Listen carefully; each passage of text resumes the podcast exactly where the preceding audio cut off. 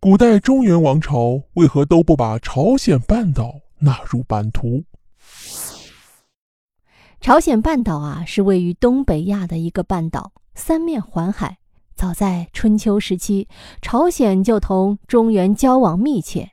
但是，纵观中国各朝各代，除了强大的唐朝和盛极一时的元朝曾经短暂的将朝鲜半岛纳入版图外，没有其他中原王朝再将其纳入版图。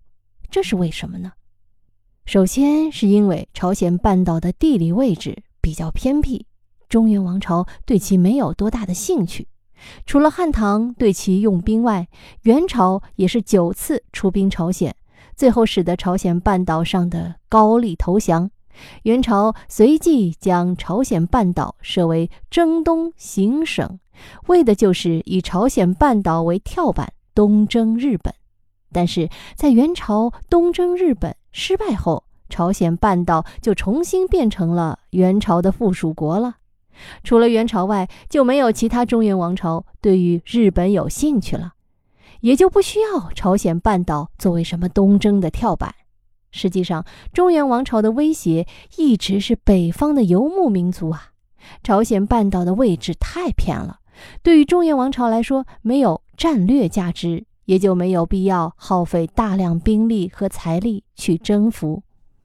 其次呢，朝鲜半岛的环境啊太恶劣，经营朝鲜半岛啊不划算。朝鲜半岛呢地形崎岖，小农经济无法大规模发展，粮食也就不能自给自足。若中原王朝征服了它，就算是一个负担，得不到经济效益不说吧，还得额外拨钱粮救济它。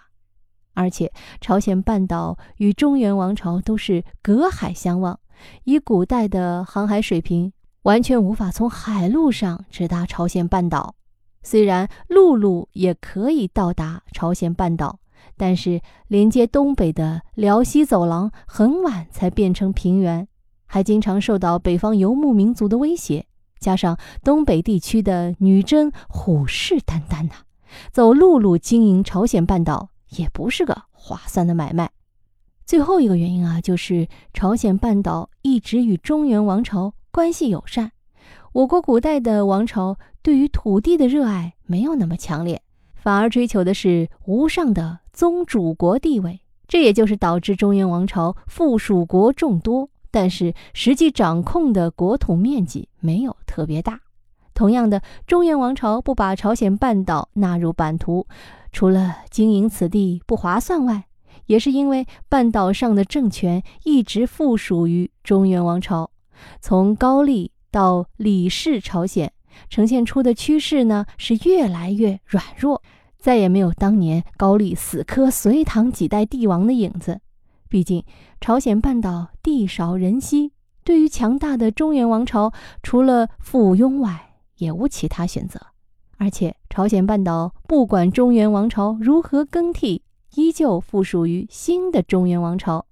比如，明末后金与朝鲜进行了战争，把朝鲜打服了，朝鲜就附属于清朝。